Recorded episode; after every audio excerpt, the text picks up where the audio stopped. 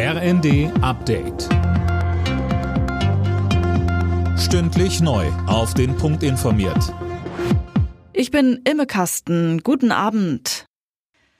Deutschland hat bei der Fußball-WM gegen Spanien immerhin einen Punkt geholt und hat immer noch Chancen aufs Achtelfinale. Nach Rückstand erzielte Niklas Füllkrug kurz vor Schluss den Ausgleich zum 1 zu 1 Endstand.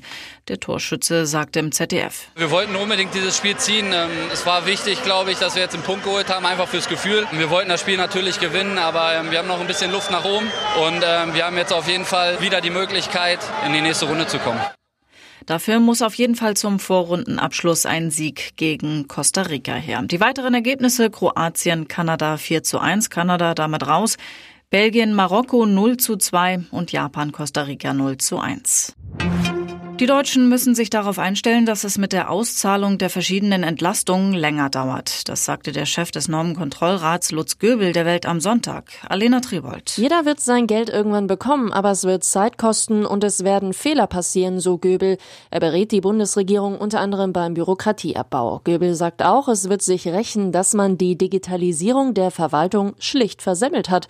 Genau dort in der Verwaltung wächst nun die Sorge. Beim Wohngeld etwa rechnen einzelne Kommunen mit zwei zweieinhalb bis fünfmal so hohen Antragszahlen wie sonst, heißt es in der Zeitung.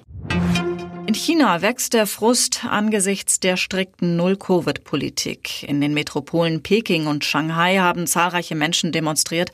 Auf Schildern wurde der Rücktritt von Präsident Xi gefordert. Alle Nachrichten auf rnd.de